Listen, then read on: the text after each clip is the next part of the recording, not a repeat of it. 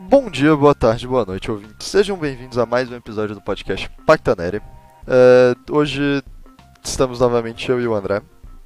Olá, Thomas e ouvintes. Tudo bem?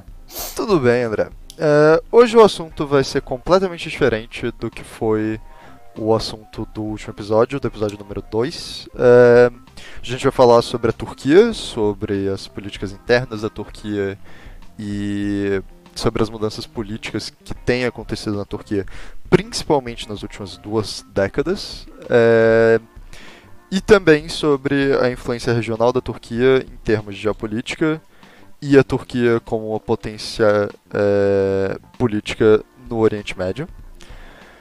Para isso, a gente trouxe a professora Isabel David para conversar um pouco com a gente.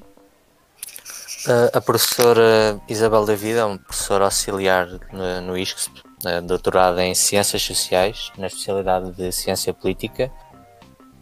Um, é investigadora do Instituto do Oriente e colaboradora do Centro de Administração de Políticas Públicas, sendo que, como o Thomas já referiu, um, a especialidade é a Política e Sociedade Turca, uh, com diversas publicações sobre, sobre o tema da política turca e política externa turca. Um, as principais cadeiras que a professora leciona, uh, pelo menos para quem estuda relações internacionais no ISCS, é teoria política, mas também como uh, outras como cidadania e participação política e grupos de pressão e movimentos sociais. Certo, portanto, temos aqui uma pessoa que gosta muito de estudar a sociedade moderna e as dinâmicas de poder da sociedade moderna e a pessoa perfeita para falar sobre o assunto que, que a gente vai falar hoje. Então, bora para o episódio. Boa noite, professora. É, Bem-vindo ao nosso podcast. Hoje a gente vai falar um pouco sobre a Turquia e sobre o papel da Turquia na geopolítica e na região em que ela se encontra no globo. É, tem alguma coisa que a professora gostaria de falar antes da gente começar o, o assunto em si? Quero só agradecer o convite que me foi endereçado e dar uh, um boa noite ou bom dia onde quer que nos estejam a ouvir. Espero que uh, gostem uh, deste podcast. Boa. Para começar, eu acho que é importante falar um pouquinho da história da Turquia. Não sei até que ponto acho que a professora consegue ajudar a gente com isso, no sentido de saber o quão longe a gente tem que ir em termos de, de contexto histórico, o que, que é relevante para entender a geopolítica atual da Turquia. Uh, bom, se calhar temos que recuar até ao século XI, à Batalha de Manzikert, quando um, uh, eh, ainda os, uh, enfim, os, os, estes povos que vieram da Ásia Central conseguem vencer os, os europeus. E portanto é, é, é, nesse século XI, já para o final, que os, os, antepassados dos turcos, neste caso, é? chegaram à Europa e progressivamente uh, depois também um, uma data muito importante, 1453, a conquista de Constantinopla. Um, eh, o Império Otomano, de facto, um, essa é uma data marcante, uh, porque o Império Bizantino cai e é a partir daí que Istambul, anterior a Constantinopla, não é? Istambul, um, é, é a partir daí que Constantinopla passa a ser a capital do, do, do Império Otomano com tudo aquilo que isso implica em termos de expansão do, do Império Otomano para, para a Europa. E sobretudo para já para a Europa Central, uma vez que anteriormente ainda um, o, o, o, Império Otomano conquista a Sérvia, portanto ainda já no final do século XIV, uh, a Grécia também, portanto toda essa zona uh, cai e progressivamente, em 1526, a Hungria cai também para o Império Otomano. Durante 100 anos, a Hungria faz parte do Império Otomano. Uh, e em 1683, o Império Otomano está às portas de Viena. Uh, e só um exército pan-europeu uh, consegue impedir o avanço da Turquia e a conquista, a, conquista de, de, Viena pelo Império Otomano. Portanto, é uma são, são anos de. E, aliás, 1683 marca também o apogeu do Império Otomano. A partir daí começa paulatinamente o declínio, mas, de qualquer forma, em termos geopolíticos, é, é fundamental essa, essa, essa conquista de Constantinopla, a transformação em, em capital do Império Otomano, até porque Uh, isso implica não só a conquista de territórios, como uh, a expansão do Islão para os Balcãs, uh, Albânia, Kosovo, uma parte da Bulgária também, e portanto ainda hoje existem populações turcófonas nos Balcãs.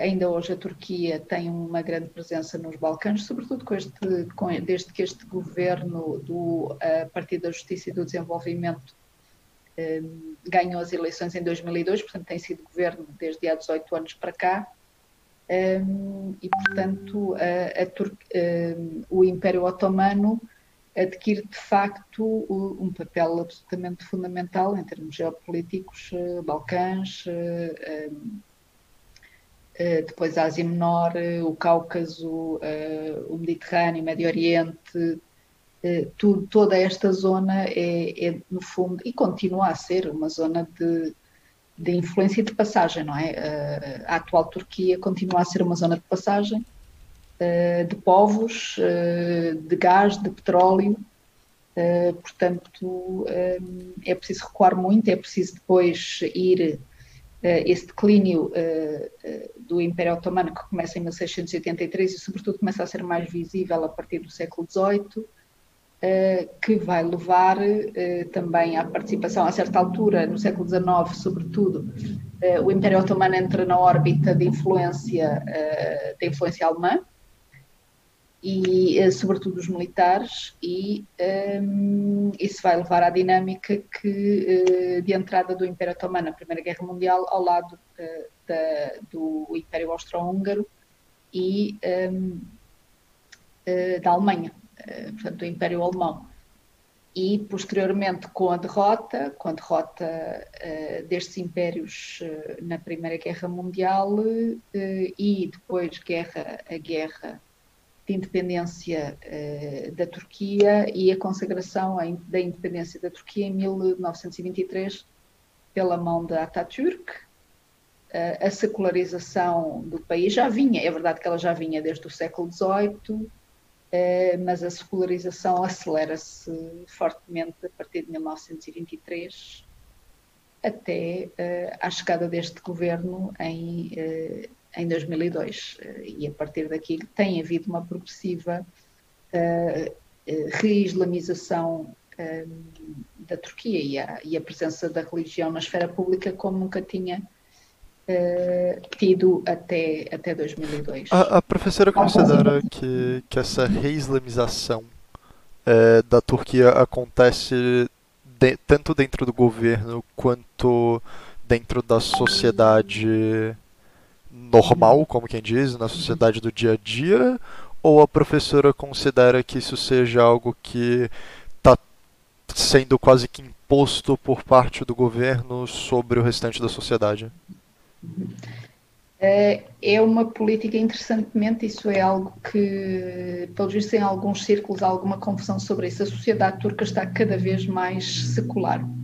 E isto é comprovado por inúmeros estudos de académicos turcos. Uh, o número de mulheres que usam algum tipo de indumentária que possa ser conotada com uma vida mais religiosa está em declínio o número de ateus ou, ou daístas na Turquia está em crescimento e há já alguns estudos que comprovam até que os esforços de reintrodução ou de reislamização que este governo tem vindo a fazer estão a empurrar as pessoas precisamente para o extremo oposto.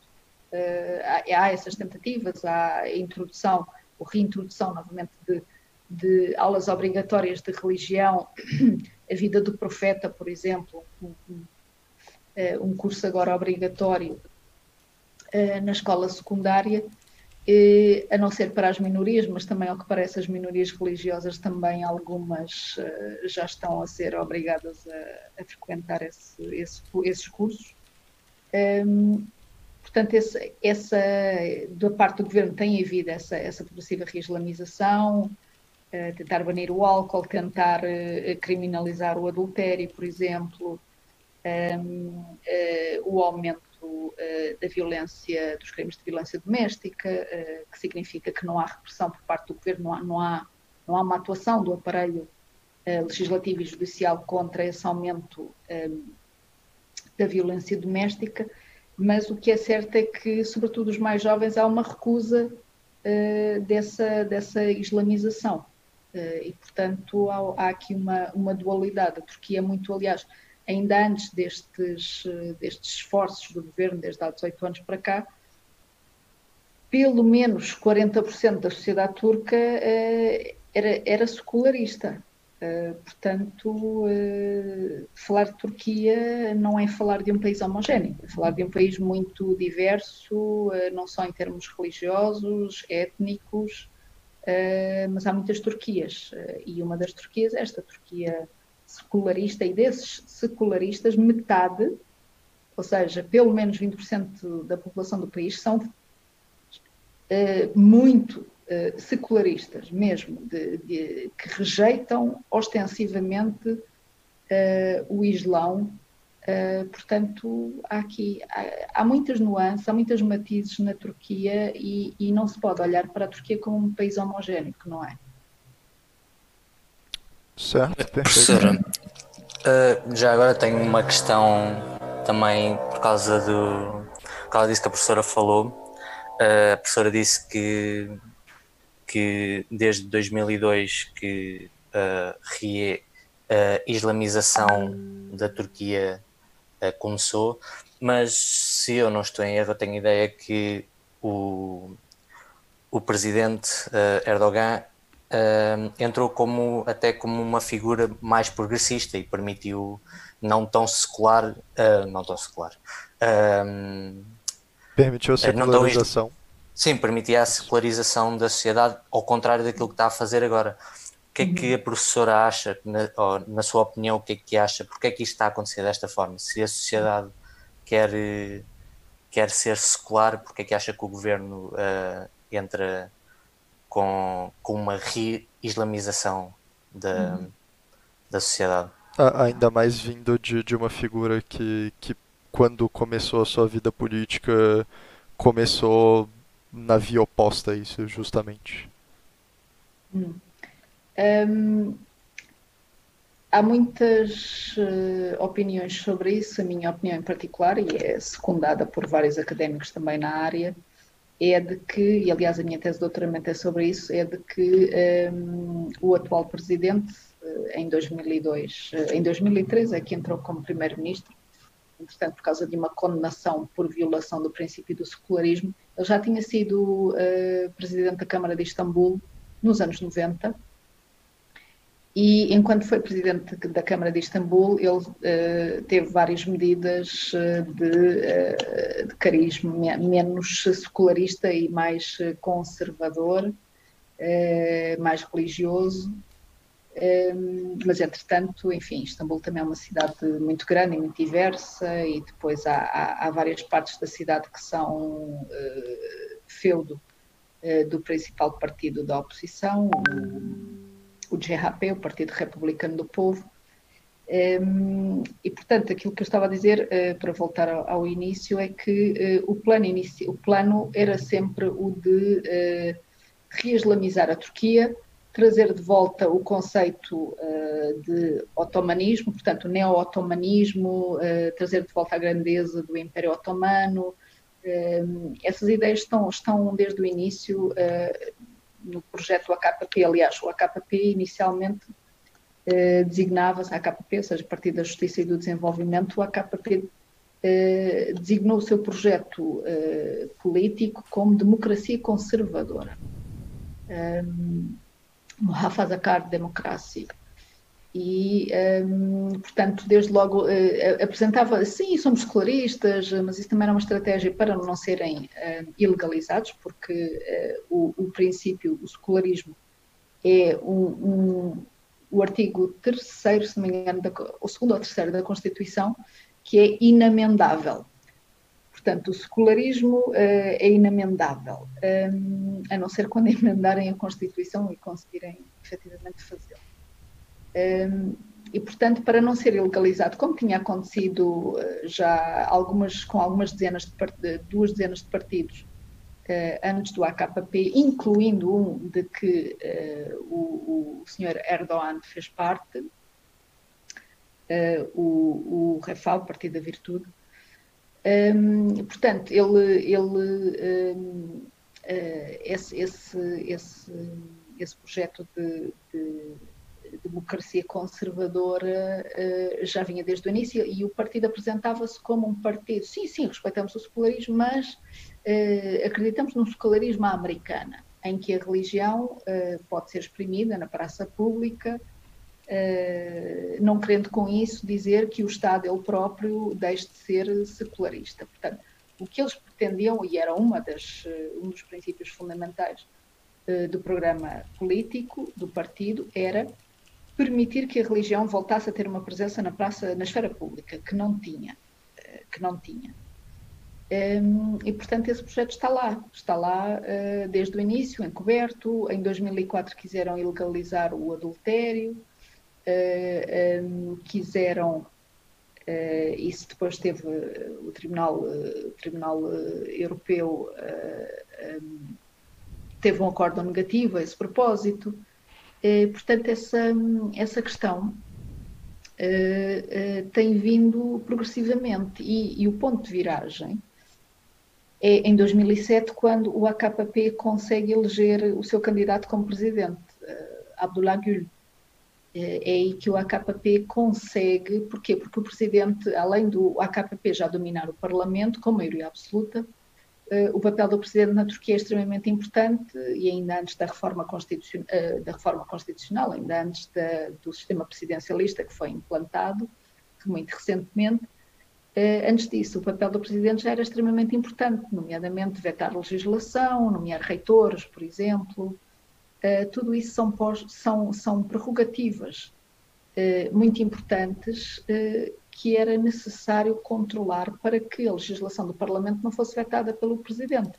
E, portanto, a partir de 2007, eh, e com reformas que vão sendo, e, e controle progressivo do, do, do, Poder Judicial, que vai sendo feito também paulatinamente e, sobretudo, depois de 2007, porque o Presidente também nomeia eh, eh, vários membros dos, dos tribunais, e, portanto, essa, é a partir de 2007 que uh, vai aumentando. Em 2008 há um processo de uh, ilegalização e de encerramento do AKP por violação do princípio do secularismo.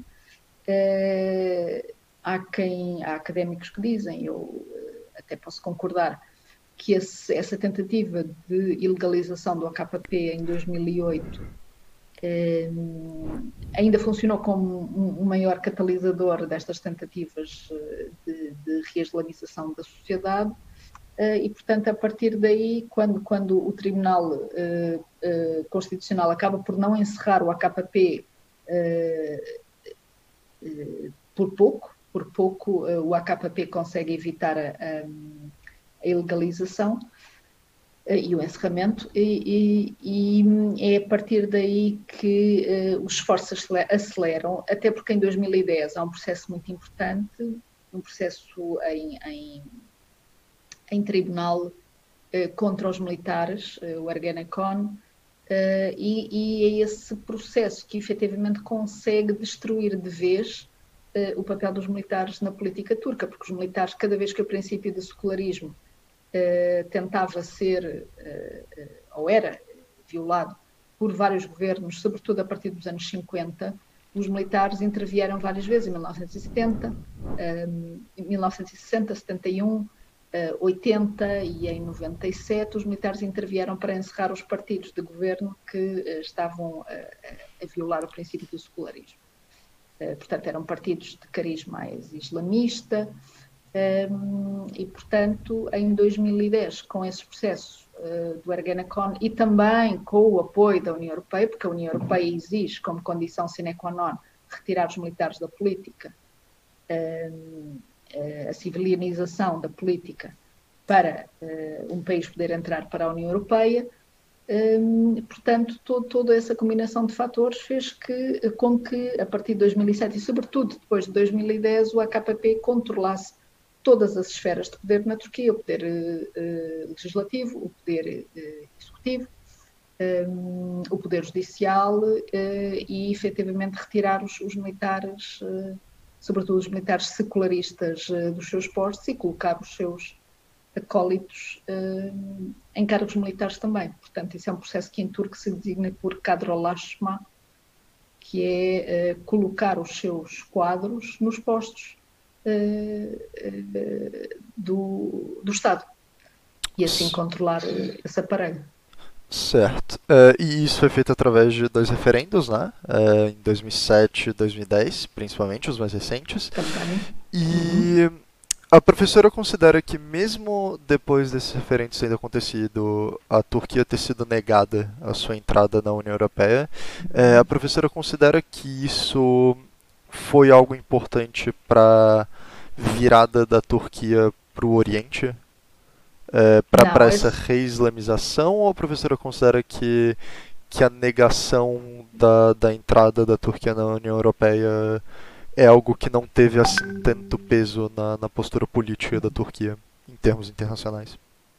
Não, porque a Turquia desde 2002 tinha como uh, princípio de política externa uh, o conceito de profundidade estratégica, que era o conceito do ministro dos Negócios Estrangeiros turcos, uh, Ahmet Davutoglu, que entretanto foi primeiro-ministro antes de Erdogan uh, ser presidente, foi o último primeiro-ministro do regime parlamentar um, e entretanto foi saneado do AKP. Um, portanto, o, esse, esse, ministro dos Negócios Estrangeiros, na altura do início, é, a partir de 2002, ele já tinha, ele aliás ele era professor universitário e ele já tinha esse, esse projeto de profundidade estratégica, ou seja, aproveitar ao máximo todos os, todo o potencial geopolítico da Turquia, precisamente aproveitando uh, essa posição uh, de facto estratégica, fundamental da Turquia, como porta de entrada para a Europa, para o Cáucaso, para o Mediterrâneo, para o Médio Oriente, para a Ásia, uh, e portanto a ideia dele, e que foi implementada, era maximizar a influência da Turquia em todos estes tabuleiros, expandir, expandir o comércio, expandir as relações com esses, com esses países. Isso foi feito e foi, e foi bem implementado. depois as primaveras árabes deram ali um, foram ali um pequeno, pequeno obstáculo à concretização dessa política, mas na Líbia continua. Um, e portanto a Turquia a Turquia a Turquia não aposta as fichas apenas na União Europeia aliás na minha opinião e na opinião de vários académicos essa adesão ou essa tentativa de adesão à União Europeia eh, fazia parte do plano para retirar os militares da política até porque enfim, eu acho que a Turquia eu acho que os políticos turcos pelo menos boa parte deles nunca acho que não, nunca acreditariam que fosse possível que a Turquia entrasse na União Europeia, muito sinceramente. Essa é a minha opinião pessoal e não sou a única que pensa assim. Um, e nem tem a ver só com a questão uh, do Islão, mas tem a ver com a própria dinâmica do processo de integração europeia, não é? A Turquia, se, se fosse membro da União Europeia, teria o mesmo peso no Conselho e no Parlamento Europeu do que a Alemanha. Isso é, é um aspecto eh, transformador eh, da União Europeia e, portanto, dificilmente a Alemanha quer perder o seu estatuto de potência dominante na União Europeia, não é? Portanto, não é, mas não é então, só questão. Professora, mas então como é que se explica a liderança anterior da Alemanha ser a favor uhum. da entrada turca, porque isso mudou há relativamente pouco tempo, né? A, a liderança anterior na, na, Alemanha, ali no começo dos anos 2000, ela era a favor efetivamente da entrada da Turquia na, na UE dentro do bloco das democracias cristãs, o que é curioso. Eh, eu acho que essas ideias não foram ideias um, unânimes na Alemanha. Uh, sempre houve muita gente na Alemanha contra, contra isso. E, aliás, a partir do início dos anos uh, 2005, mais ou menos, o Sarkozy e a senhora Merkel, a senhora Merkel, um, entretanto, começaram a expressar várias dúvidas uh, e, e, começaram um, uh, eh, também o, o, próprio Sarkozy fa falou e avançou com a ideia de uma, de uma parceria estratégica em vez de entrada, entrada formal na União Europeia. Um, e, portanto, isso também arrefeceu alguns ânimos na Turquia, sobretudo da população turca, sobretudo da população turca, porque uh, entre a população turca havia sobretudo os mais jovens e as minorias eram favoráveis ao processo de adesão. Uh, os secularistas uh, mais fundamentalistas, se quiserem, eram contra porque já viam que a exigência da União Europeia de retirar os militares da política iria fazer com que os secularistas perdessem o controle do poder, o, o controle do Estado na Turquia. Portanto, um, a população turca, sobretudo as minorias, que, como é óbvio, foi, foram aprovadas muitas, muita legislação que beneficiou as minorias, sobretudo a expressão eh, religiosa e cultural dessas minorias na esfera pública, que também não era, não era vista com bons olhos na Turquia, nem era, enfim, aceito, aceito pelo menos eh, às vezes, eh, se não eh, informalmente, não era aceito, embora na lei estivesse consagrado. Sim, a, a, Turquia, nesse sentido, tem uma dualidade muito interessante. Interessante no, no pior sentido possível. É, um dos únicos países. É, com, de, de origem islâmica que onde você pode ser abertamente gay, mas também é o, o país no, um dos países no mundo onde mais gays e lésbicas morrem e mais pessoas trans, apesar disso tudo ser legalizado pela lei em termos sociais, não é bem aceito de todo. É uma sociedade ainda muito conservadora, apesar da secularização que já existiu. É, pe pegando um pouco nisso, é, que, que no fundo são dinâmicas internas da, da sociedade turca. A, até que ponto a professora acredita que é viável é, essa reislamização forçosa por parte do Estado? A professora acha que isso vai continuar a acontecer ou é algo que tem tendência para ser novamente revertido? Portanto, este, este, este governo não vai recuar. Isso é um, é um projeto, é um projeto, o projeto do AKP não é só um projeto político, é um projeto económico, é um projeto social, é um projeto ideológico. Uh, agora, uh, em termos sociais, uh, é muito, muito difícil que avance, até porque em todo o Médio Oriente, os países, nos países de maioria muçulmana, o, processo, o processo de secularização tem avançado, tem aumentado eh, é um processo eh, eh, que não me parece que seja travável porque as dinâmicas, as dinâmicas de secularização são absolutamente são muito grandes. Portanto, a ideia de que o fundamentalismo islâmico está a tomar conta daqueles povos, isso não é verdade, isso não tem, não tem uma ponta de verdade. Cada vez mais aumenta, uh, aumentam os processos de secularização, Uh, e isso está estudado e está escrito por variadíssimas pessoas que estudam o Médio Oriente. Portanto, uh, as sociedades, sobretudo as pessoas mais jovens, estão factualmente num processo de secularização que, na minha opinião, é imparável.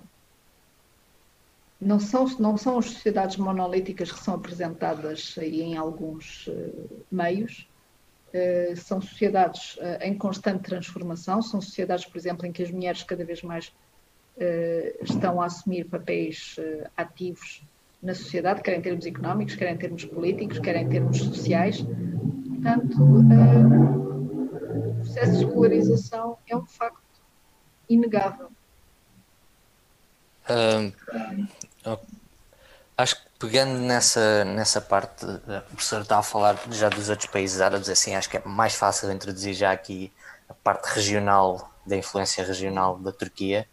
Professor, como é que vê a Turquia, ou se vê a Turquia a desempenhar um papel chave numa na estabilização do Médio Oriente, isto tendo em conta o conflito uh, Irão, Arábia Saudita e as proxies que existem entre os dois, acha que a Turquia pode eventualmente uh, desempenhar o papel que bem, ambos os dois ambicionam, a Arábia Saudita e o Irão, de unirem o Islão? Não, a, a, Turquia quer, a Turquia quer esse papel, mas claro que, como, como o André referiu, a Arábia Saudita e o Irão são países também extremamente fundamentais eh, que jogam um papel fundamental no, no, Médio Oriente. A Turquia não, não vai conseguir ter esse papel eh, sozinha, isso é impossível, até porque uh, a Turquia foi a antiga potência colonial, não é? Uh, e há um ódio à Turquia, sobretudo na Arábia Saudita. Claro que há também o confronto com o Irão, não é? mas a Turquia Claro que tem influência, até porque a Turquia tem as fontes de água do Médio Oriente e isso é fundamental. Um, e a Turquia é o ponto de passagem para os gasodutos e oleodutos que vêm para a Europa, portanto não há como contornar. Uh, mas ser o ator dominante, não creio. Não me parece possível. Nem mesmo com todo o capacidade militares que a uhum. Turquia tem uh, contra eles dois. Ok. Não creio. Aliás, a Turquia, é verdade que a Turquia eh, tem uma habilidade muito interessante e, e, tem que ser estudada com mais profundidade. Eh, a Turquia tem uma habilidade para provocar e sair incólume das situações de provocação que faz ao Irão, à Arábia Saudita, ao, uh, agora no confronto outra vez em Nagorno-Karabakh um, mas o que, é certo, é, o que é certo é que um, isso é uma coisa. Agora, um papel dominante, não creio. É impossível, parece-me. Certo. Então é curioso. Força, força, Tomás. Uh, como a gente está falando de, de, assuntos militares, uh, co como é que a professora vê o, o papel da Turquia no conflito que está acontecendo agora no Cáucaso? Uhum. É, é, é, porque a, a, Turquia tem historicamente um peso muito grande naquela região, né? E uhum. ela pode efetivamente se escolher agir como um mediador e, e escolher um lado escolher dessa, dessa briga eventualmente. Como é que a professora vê a Turquia se envolvendo nisso? Se vê sequer a Turquia se envolvendo nisso? Está, está a envolver-se. Uh, não sei se lá está, não sei se consegue, vai conseguir escapar outra vez desta provocação, mas a Turquia está a apoiar ativamente o Azerbaijão, não é? Até porque o Azerbaijão é um povo turcófono uh, e, portanto, há ali uma irmandade natural e a Turquia vê-se, no fundo, como país uh, pai de todos estes países turcófonos, Azerbaijão, Turcomenistão, Uzbequistão, Cazaquistão, o espaço turcófono é enorme e vai até à Rússia. Uh, e a Turquia tem esse sonho, esse sonho de uh, um espaço pan-túrquico, mas é claro que entra em choque com a Rússia, desde logo, tal como está a entrar em choque com a Rússia no, no atual conflito. resta saber. lá está, nós, quem estuda a Turquia, está sempre as pessoas dizem que a Turquia, a Turquia tem que ter cuidado por não se envolver num conflito externo, o que é certo é que a Turquia consegue uh, ter uh, algumas, uh, algumas intervenções, entrou na, entrou na Síria, enfim, entrou no Iraque, mas o que é certo é que acaba sempre por evitar conflitos, até porque, enfim, a própria Rússia também precisa da, da Turquia como alternativa para os para um, as questões energéticas, não é? Portanto, uh, a Turquia posiciona-se como o país de que ninguém pode abdicar.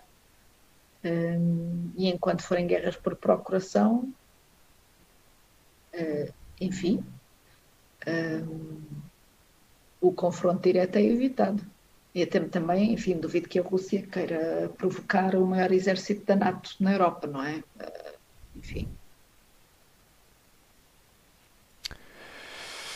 Certo, então a, a, professora vê a Turquia se envolvendo ativamente, como já, já está o fazendo, mas não ao ponto de, de entrar com tropas em si é, em, em, solo de nenhum desses países, para não incitar conflito posteriormente.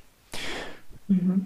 Tendo isso em conta, como é que a professora vê, por exemplo, é, as declarações feitas por Erdogan, como ele fez na Grécia? Onde ele abertamente referiu a revisão do Tratado de Lausanne, que foi o tratado que, que ratificou as fronteiras atuais da Turquia. Ele fez essa declaração em 2017, quando ele estava na Grécia, recebido inclusive pelo presidente grego, e ele falou isso abertamente é, como é que a professora vê essa dicotomia da Turquia se envolvendo, mas ao mesmo tempo sem se envolver, mas provocando e não querendo entrar em conflito direto? Lausanne foi o melhor acordo que a Turquia conseguiu, uh, que foi a arte e engenho do Atatürk, que revogou o Tratado de Sèvres, que era muito mais draconiano para a Turquia, porque reduzia a Turquia praticamente à Anatólia. Um, eh, retirava-lhe basicamente todo o Mediterrâneo, uh, enfim. Uh, Lausanne não foi assim tão mal para a Turquia.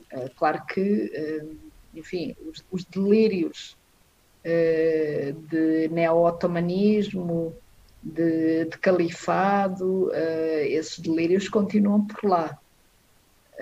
mas francamente, enfim, acho, acho isso o nível do delírio, porque rever os termos do Tratado de Lausanne era colocar basicamente aquela zona toda a arder. E isso, enfim, acho que ninguém quer.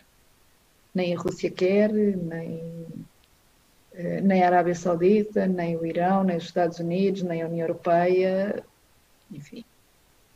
Até porque uh, são dois Estados membros uh, da NATO. Uhum. e ter um conflito interno acho que não é do interesse nenhum deles. Uhum. Um... Embora haja ali umas escramuças eh, também a propósito do gás encontrado em Chipre, eh, mas enfim. Pois, a Turquia acaba por estar eh, um pouco em todo o lado no Mediterrâneo. Está uhum. sempre envolvida em algum dos, ou em todos a maior parte deles, até com a proposta que eles tinham, uh, se não me engano, acho que é com a Líbia, para fazerem uhum. o corredor uh, entre eles e contrariam, se não me engano, o Egito e Grécia. Uh, uhum. A rota energética é uma rota fundamental, não é? Portanto, não há como também, lá está, a Turquia, toda a gente precisa da Turquia, não é? Agora até que ponto vai haver tolerância se a Turquia entrar num outro tipo de uh, ação. Uh, aí, aliás, a França também já está num nível de, uh, de, de conflitualidade verbal e, e, e, de movimentações militares no, no Mediterrâneo que, enfim, também não, não augura nada de bom. Eh, de qualquer forma, enfim, eh, eu espero que haja o bom senso de toda a gente de não se envolverem eh, em nada mais do que o que está a acontecer, porque senão, enfim. É, no, costuma ser melhor ficarem-se pelas conversas e provocações mesmo. É, tendo em conta que, que a Turquia é um ator muito ambicioso a nível internacional, como demonstra com essas provocações e com com declarações como essa vindas do, do Erdogan. É, qual o rumo que a professora vê a Turquia tomando em, em termos internacionais e se vê esse rumo, vê esse rumo acontecendo por mudanças nas variáveis internas ou externas? O que, que a professora acha que pesa mais para uma mudança de postura política? As variáveis que acontecem internamente ou a mudança de circunstância do paradigma internacional? A política externa turca, embora tenha algumas novidades, hum, não é eh, de alguma maneira não é assim tão diferente, ou pelo menos em alguns aspectos não é assim tão diferente da, da política externa uh, da Turquia antes uh, do AKP. Um, nomeadamente, um, claro que a questão.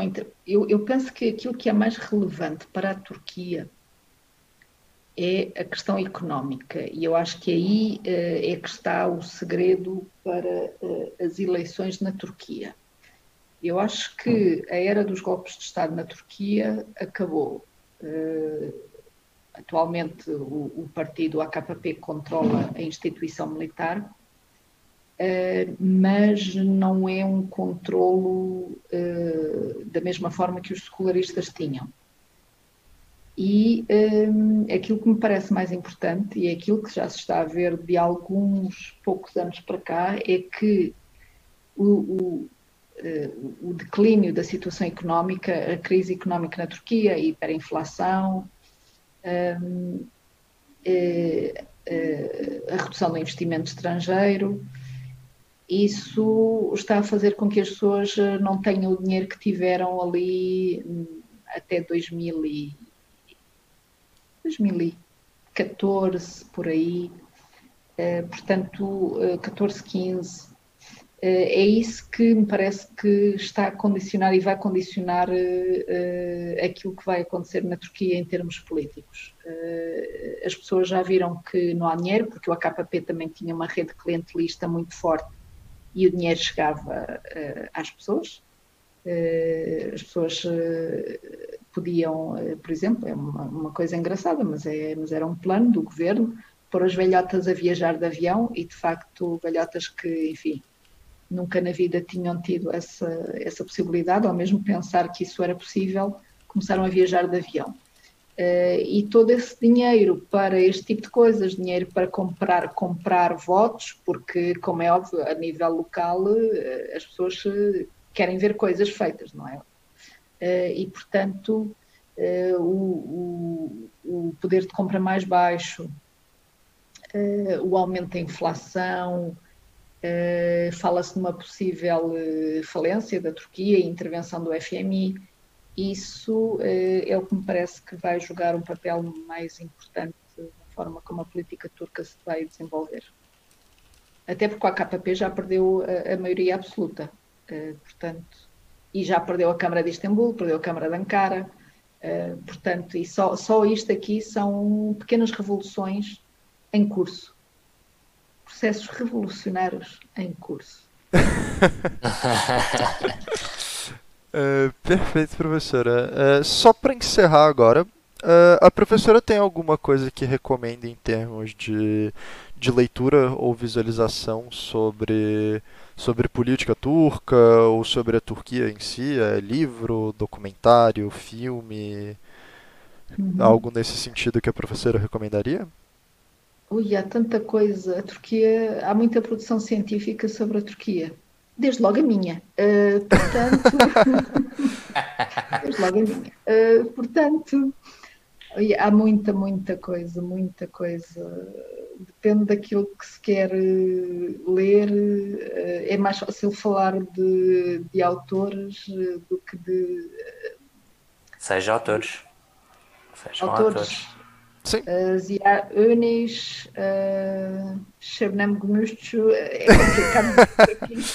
Possivelmente vamos precisar destes nomes escritos para metermos na descrição. É porque. Exatamente, sim. Para, acho que, acho que é para nós falantes de português inteligível.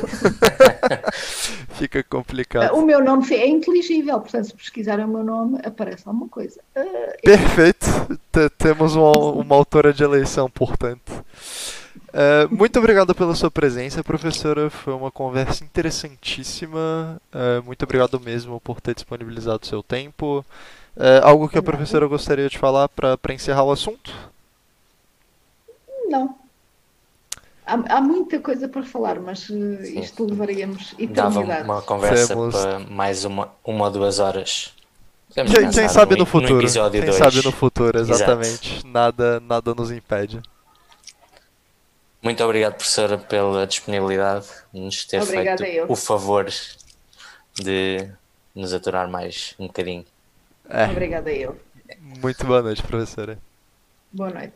Pessoal, foi esse o episódio de hoje. Espero que vocês tenham gostado. Foi uma conversa bastante longa, mas com muito conteúdo extremamente interessante. É, queria destacar o- as recomendações que a professora fez do- dos autores. É, a gente vai tentar arranjar os nomes por escrito para colocar na descrição, porque logicamente a gente não entende pronúncia turca. É, Vamos fazer melhor. Vamos arranjar os documentos e arranjar a forma de os partilhar. Tentaremos, acho que são. Eu não presto garantias. É, mas uma coisa que a gente consegue prestar garantias de é que aí embaixo vai estar a tese de doutoramento da, da Isabel David, que é extremamente interessante e é precisamente sobre um dos assuntos que a gente conversou hoje. É, e sobre o episódio de hoje, acho que é isso. É, agradecer a vossa presença. E dizer que se vocês quiserem enviar feedback, Instagram e Twitter estão aí embaixo, DMs abertas. E até a próxima. Até a próxima.